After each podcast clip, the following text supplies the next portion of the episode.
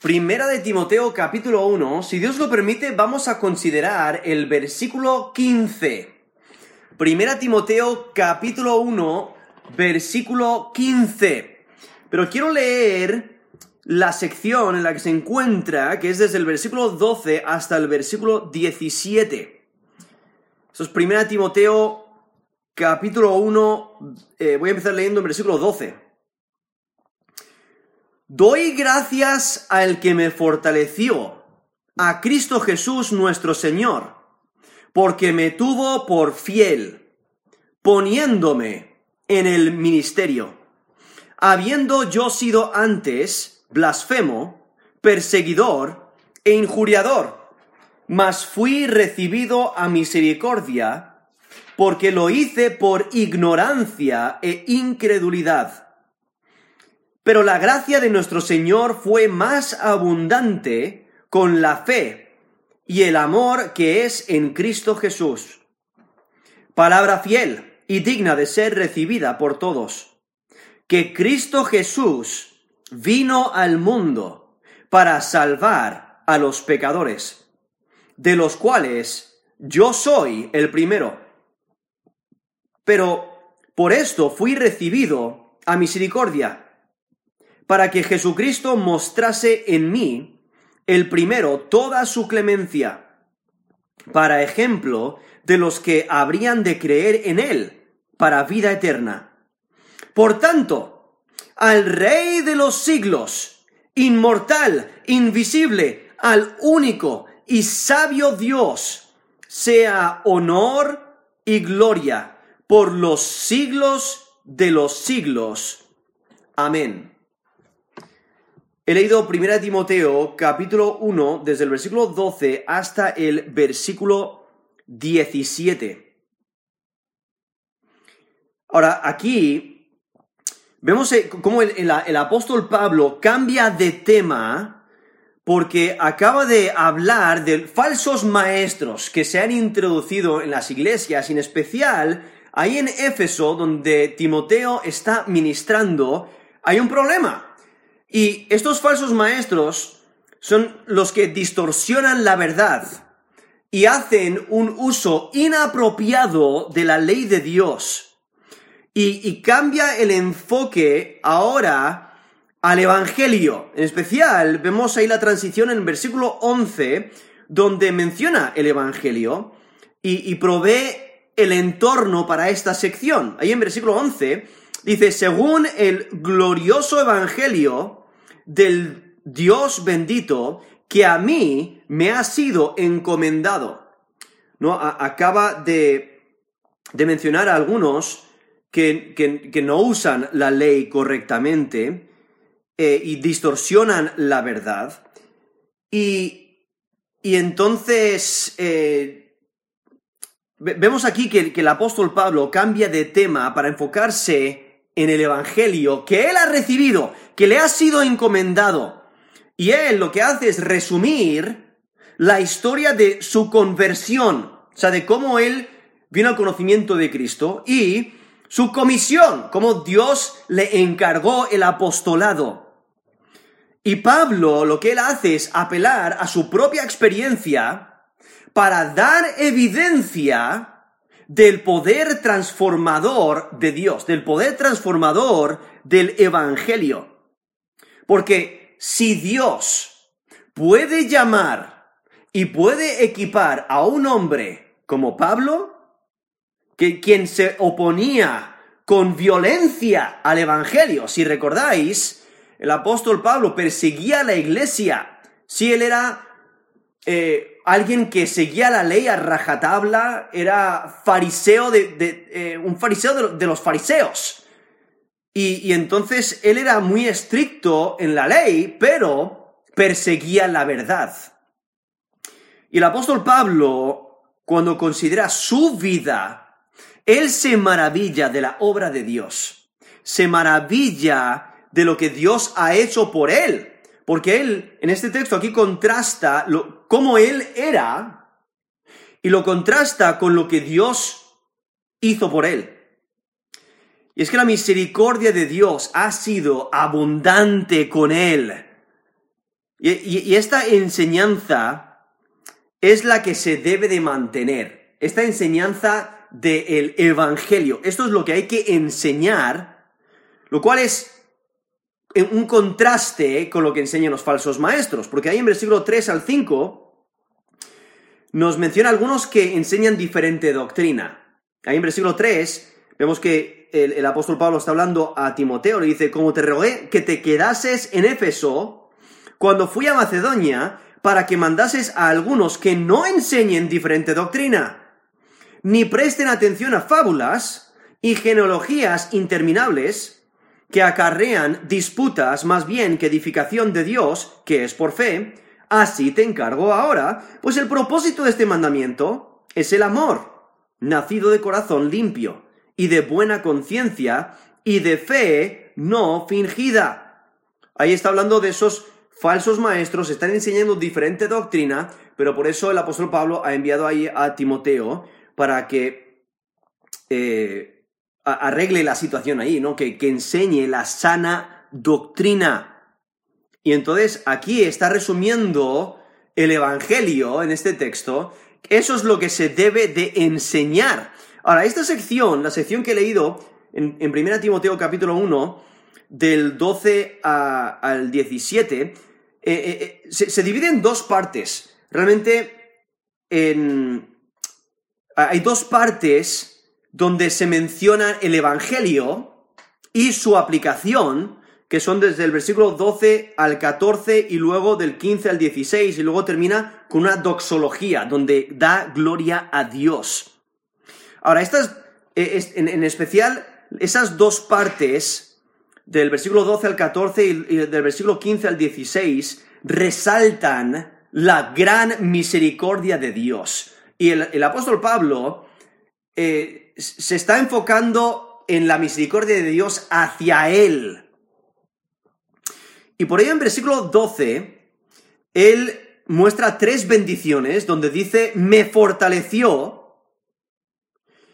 me tuvo por fiel, poniéndome en el ministerio. El apóstol Pablo está maravillado y por eso da gracias a Dios que ha recibido esa fortaleza de Cristo Jesús, que ha recibido eh, eh, ese ministerio que Dios, que, que, Dios le ha dado y que le tuvo por fiel. O sea, Dios ha estado eh, organizando su vida, ¿no? Dios ha estado detrás de la escena en la vida de Pablo y el, apóstol Pablo se da cuenta de la gran misericordia y la gran bondad de Dios. En versículo 13, el apóstol Pablo describe su condición anterior. Dice, habiendo yo sido antes blasfemo, perseguidor e injuriador. O sea, ahí menciona eh, de, tres maneras eh, su condición anterior. Blasfemo, o sea, hablaba mal, insultaba eh, y hablaba mal en contra de Jesús. O sea, perseguía a Jesús y a sus seguidores. Y por eso vemos que se describe a sí mismo como perseguidor y a un injuriador, que ese término tiene la idea de insolentes, era un agresor violento. Y entonces, la última parte del versículo 13, eh, vemos cómo resalta la misericordia. Y justamente es la última parte del versículo 13, el versículo 14 y también el versículo 16. Resaltan cómo él recibe abundante misericordia. Por eso dice, más, esto es 1 Timoteo 1 a la mitad del versículo 13, más fui recibido a misericordia, porque lo hice por ignorancia e incredulidad. Pero la gracia de nuestro Señor fue más abundante con la fe y el amor que es en Cristo Jesús. Y si notáis el versículo 16, dice, pero por esto fui recibido a misericordia para que Jesucristo mostraste, mostrase en mí, el primero, toda su clemencia, para ejemplo de los que habrían de creer en Él para vida eterna. Entonces ahí está resaltando esa gran misericordia de Dios para, para con Él. En versículo 17, eh, le vemos dando gloria a Dios. O sea, empieza la sección, ahí en versículo 12, dando gracias a Dios por lo que ha hecho en su vida. Y en versículo 17 le vemos alabar a Dios, o sea, adorarle. Por eso dice versículo 17, por tanto, al Rey de los siglos, inmortal, invisible, al único y sabio Dios, sea honor y gloria por los siglos de los siglos. Amén. Y en, y, en la parte central de esta sección, el versículo 15 es, es el que vamos, el versículo que vamos a considerar, vemos que habla de una palabra fiel. Y esa palabra fiel resume el Evangelio. Y vemos que, que resalta que la salvación se ofrece a todos. Y es la, la esencia del Evangelio es que Cristo vino para salvar a los pecadores. Y luego aplica el Evangelio o sea, la, aplicación del Evangelio es personal. O sea, cada persona debe de recibirlo. Debe de aceptar ese, ese regalo. Debe de aceptar el Evangelio. aceptar al Salvador. Y para poder hacerlo, tienes que reconocer que eres pecador. Tienes que reconocer que necesitas un Salvador. Y por ello en la última frase del versículo 15 vemos al apóstol Pablo, donde él reconoce su pecado y él se, se considera a sí mismo como el peor de los pecadores. Ahora aquí en versículo 15 nos dice, palabra fiel y digna de ser recibida por todos, que Cristo Jesús vino al mundo para salvar a los pecadores, de los cuales yo soy el primero. Ahora, hay que entender el, contexto en, el que se encuentra Timoteo, porque Timoteo, ahí está en, en Éfeso, y él está ministrando en un entorno rodeado de falsos maestros, donde exponen muchas enseñanzas inaceptables. Y los falsos maestros están haciendo mal uso de la ley de Dios, están diciendo que la ley es el camino a la salvación. O sea, seguir requisitos, seguir normas, seguir reglas, te salva. ¿No? Entonces, están presentando que la salvación es por obras, por el cumplir eh, las leyes. Y que la, la, ley, la ley misma, eh, te, te guía a una vida virtuosa, o sea, es lo que te transforma. Entonces están poniendo énfasis en la ley y sabemos que la ley de Dios es buena, pero la ley no es, no es la que nos salva, sino que es el Evangelio. La salvación es por la misericordia y la gracia de Dios. Y por eso el apóstol Pablo, en este, en este contexto, si notáis, como he mencionado antes, en versículo 13, versículo 14 y versículo 16, o sea, todo lo que rodea el Evangelio en el cual se enfoca el Evangelio en el versículo 15 resalta la misericordia y la gracia de Dios. Porque cuando Pablo considera su propia vida, aunque él seguía la ley a raja tabla, él se da cuenta, eso no le salvó. Él se da cuenta de que eso no puede salvar a nadie. Incluso nos dice Gálatas, capítulo 2, versículo 16, sabiendo que el hombre no es justificado por las obras de la ley, sino por la fe de Jesucristo. Nosotros también hemos creído en Jesucristo para ser justificados por la fe de Cristo y no por las obras de la ley. Por cuanto por las obras de la ley nadie será justificado. Esos Galatas 2, versículo 16, que resalta que no puede ser salvo por las obras de la ley. No puedes ser salvo por cumplir reglas o intentar ganar mérito, eh, sino es por la fe, es por la gracia de Dios. Nos dice Efesios 2, versículo 8 y 9, Efesios 2, 8 y 9, por gracia sois salvos, por medio de la fe. Y esto no de vosotros, pues es don de Dios, no por obras para que nadie se gloríe. Eso es Efesios 2 del 8 al 9. Entonces tú no te puedes merecer la salvación. ¿Por qué? Porque todos somos pecadores. Y por ello el apóstol Pablo aquí resalta, aquí en versículo 15, que eh, el Evangelio es veraz, ¿no? Es fidedigno. Por eso dice ahí versículo 15, palabra fiel y digna de ser recibida por todos. O sea, es una palabra verdadera, es una palabra fidedigna, porque el Evangelio es verdadero y por ello se debe de aceptar. Por eso nos dice, digna de ser recibida por todos. O sea, cada uno tiene esa, esa responsabilidad. O sea, cada uno debe de aceptar el Evangelio para sí mismo. Debe de aceptar ese regalo que Dios provee. Quien es Jesucristo, eh, nuestro Salvador. Y es verdad, por eso hay que aceptarla. Eh, es un contraste con los, los engaños de los falsos maestros que distorsionan la verdad y enseñan un evangelio diferente, enseñan doctrina diferente, enseñanza diferente. Aquí el, el apóstol Pablo resume el evangelio cuando dice que Cristo Jesús vino al mundo para salvar a los pecadores.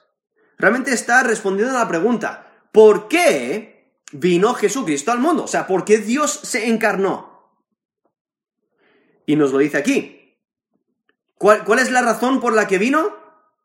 Para salvar a los pecadores.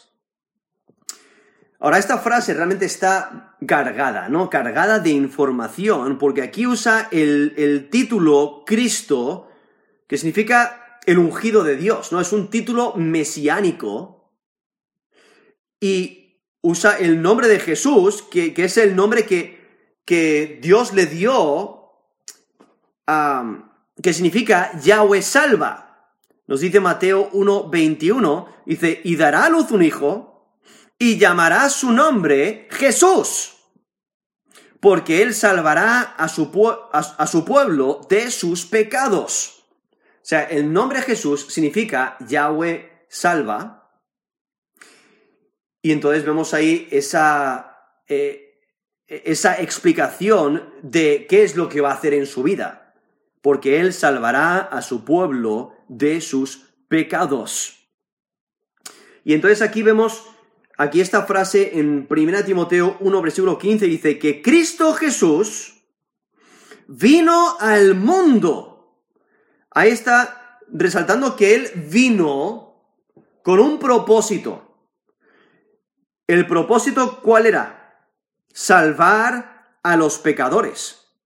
Pero en esa venida, al él venir, eh, también nos da a entender que él existía antes. Entonces, eh, resalta su preexistencia. En Juan, en el Evangelio de Juan, Juan capítulo 1, del 1 al 3, nos dice, en el principio era el verbo y el verbo era con Dios, y el verbo era Dios. Este era en el principio con Dios, todas las cosas por Él fueron hechas, y sin Él nada de lo que ha sido hecho fue hecho. Entonces, eso es Juan capítulo 1 del 1 al 3, donde destaca que el verbo, eh, ahí está hablando de, la palabra, no la palabra de Dios, el, el verbo es una persona separada de Dios, pero al mismo tiempo es Dios. Entonces, ahí está hablando de, esa unidad en la Trinidad, está hablando de Dios Hijo y Dios Padre en especial, porque el verbo estuvo antes de la creación, entonces no es una criatura, porque es Dios, por eso dice, y el verbo era Dios, estaba en el principio con Dios, entonces no tiene ni principio ni fin, porque es Dios y Él estuvo involucrado en la creación. Nos dice, todas las cosas por Él fueron hechas y sin Él nada de lo que ha sido fue hecho. Eh, nada de lo que ha sido hecho fue hecho. Entonces ahí, viendo la preexistencia de, de Dios Hijo, de la segunda persona de la Trinidad, que luego nos dice en Juan 1.14, aquel verbo fue hecho carne y habitó entre nosotros. Y vimos su gloria, gloria como del unigénito del Padre, lleno de gracia y de verdad. Entonces vemos a la segunda persona de la Trinidad encarnándose, ¿no? Él viene a la tierra, vino a la tierra, nos dice aquí, volviendo a 1 Timoteo 1.15, que Cristo Jesús, quien es Dios, Dios, Dios Hijo, vino al mundo. ¿Y por qué al mundo? Porque el mundo es el lugar donde viven los hombres y es el lugar donde los hombres rompen la ley de Dios y necesitan un Salvador. Y por ello vemos que Jesús, eh, Cristo Jesús vino al mundo. ¿Cuál era el propósito? ¿Cuál era la razón? Para salvar a los pecadores, para rescatarles de, sus pecados, para salvarles de la ira de Dios, salvarles de, de las consecuencias de su pecado. Y por ello aquí el apóstol Pablo está poniendo énfasis sobre el único y gran Salvador Jesucristo. Porque Jesús vino al mundo para salvar. Nos dice Juan 3, del 16 al 19. Juan capítulo 3, versículo 16. Porque de tal manera amó Dios al mundo, que ha dado su Hijo unigénito, para que todo aquel que en Él cree no se pierda, mas tenga vida eterna. Porque no envió Dios a su Hijo al mundo para condenar al mundo, sino para que el mundo sea salvo por Él. Esto es Juan 3, 18. El que en Él cree no es condenado. Pero el que no cree ya ha sido condenado, porque no ha creído en el nombre del unigénito Hijo de Dios. Y esta es la condenación, que la luz vino al mundo, y los hombres amaron más las tinieblas que la luz, porque sus obras eran malas. E, eso es Juan 3 del 16 al 19 donde menciona el propósito de que Dios se encarnara y viniera al mundo era para salvar. Y todo aquel que en Él cree obtiene esa salvación, recibe esa salvación y tiene vida eterna. Pero el que no cree, o sea, el que rehúsa creer, el que rechaza creer, como nos dice justamente ahí el versículo 36, eh, ahí en Juan 3:36, que rehúsa creer, no verá la vida, porque no ha querido creer.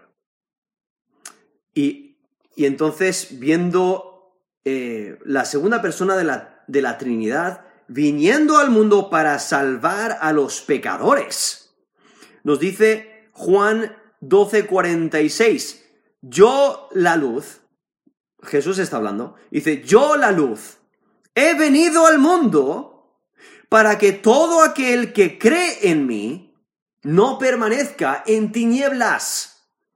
esa es la razón por la que Cristo vino al mundo, para salvar, para rescatar del poder del pecado, del, del poder de las tinieblas, del poder de la carne, del poder de Satanás, del poder de la muerte.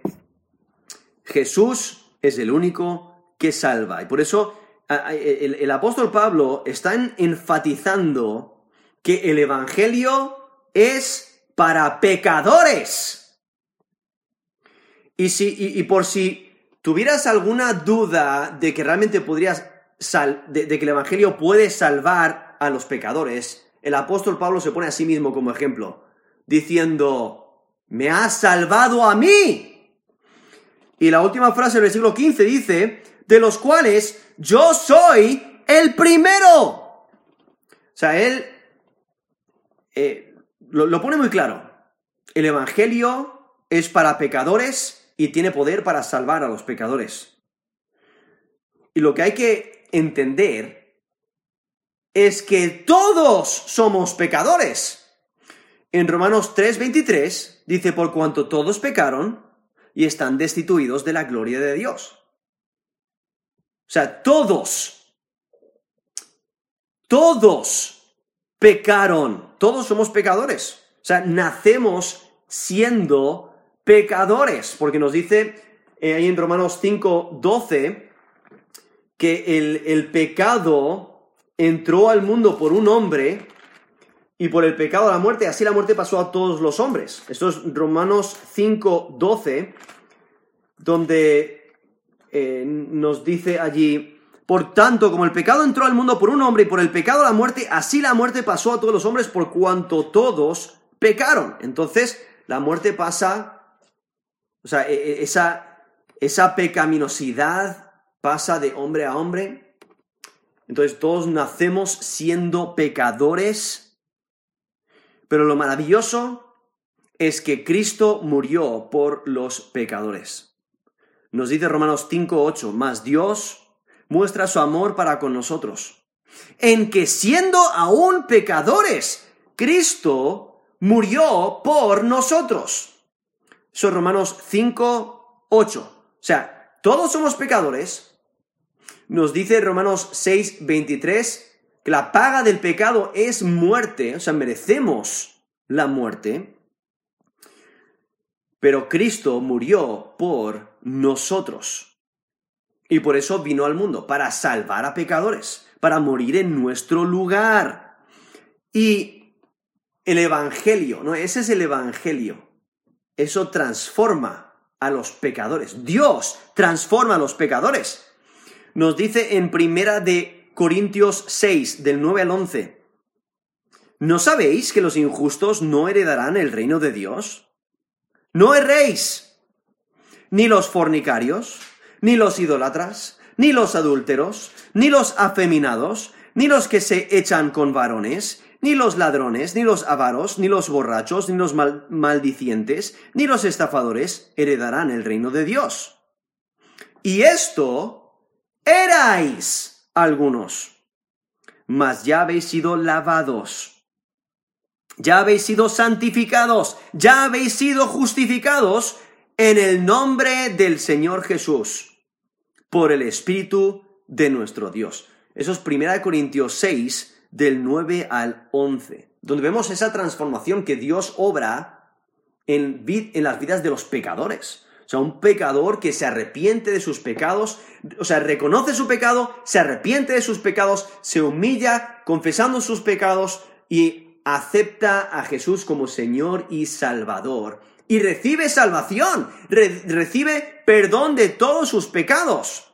Primera de Juan 1.9 nos dice que si confesamos nuestros pecados, Él es fiel y justo para perdonar nuestros pecados y limpiarnos de toda maldad. O sea, entonces viendo ese perdón total que Dios nos ofrece, simplemente tenemos que aceptar a Jesús como Señor y Salvador, tenemos que arrepentirnos de nuestros pecados, y como ese texto que he leído ahí en 1 Corintios 6, del 9 al 11, vemos esa, transformación total, donde en esa lista menciona algunos de los pecados en, los cuales eh, personas que han sido salvas estuvieron involucradas, pero ya no, porque Dios les ha transformado y por ello aquí, volviendo a 1 Timoteo 1.15, dice, palabra fiel y digna de ser recibida por todos, que Cristo Jesús vino al mundo para salvar a los pecadores, de los cuales yo soy el primero. Ahora, Pablo posiblemente está pensando en las palabras de Jesús, cuando él dice aquí que Cristo vino a salvar, perdón, Cristo vino al mundo para salvar a los pecadores, posiblemente está pensando en las palabras de Jesús, ¿no? Que encontramos en los evangelios, como por ejemplo en Lucas 5:32, cuando Jesús mismo dice, no he venido a llamar a justos, sino a pecadores al arrepentimiento. Eso es Lucas 5:32. Lucas 19, versículo 10. En otra ocasión, Jesús dice, porque el Hijo del Hombre vino a buscar y a salvar lo que se había perdido. Eso es Lucas 19, versículo 10. Entonces aquí el apóstol Pablo posiblemente está pensando en esas palabras de Jesús y aquí resume el Evangelio. Cristo Jesús vino al mundo para salvar a los pecadores. O sea, vino para rescatarles de, su pecado, rescatarles de la ira de Dios, rescatarles del lago de fuego, que, que, es el, el lugar donde van todos los que no aceptan a Jesús como Señor y Salvador. Y si tuvieras duda de que el Evangelio te puede salvar a ti, aunque te consideres el peor de los pecadores, el apóstol Pablo dice, de los cuales yo soy el primero. Y en versículo 16 dice, pero por eso fui recibido a misericordia. O sea, él resalta la misericordia que ha recibido, aunque él mismo se presenta como, como ejemplo. En, con toda sinceridad, con toda humildad, Pablo se considera el pecador principal, o sea, el pecador el, peor de todos. Incluso varias veces menciona eh, esta... Eh, eh, cómo se considera a sí mismo. Nos dice en Efesios 3.8, dice, a mí que soy menos que el más pequeño de todos los santos. O en 1 Corintios 15.9, Dice, soy el más pequeño de los apóstoles, que no soy digno de ser llamado apóstol, porque perseguí a la iglesia de Dios. Aquí vemos al, apóstol Pablo que él, en su vida antes de Cristo, luchaba contra Cristo, luchaba contra la verdad, luchaba contra la luz de Jesús. Y Pablo reconoce la gravedad de su pecado y al mismo tiempo reconoce la gran abundancia de la misericordia de Dios para con él. Y por eso el testimonio de Pablo es el fundamento de su argumento, de que Dios salva a los pecadores. Y Dios salva a los pecadores por medio de su misericordia y por medio de su gracia.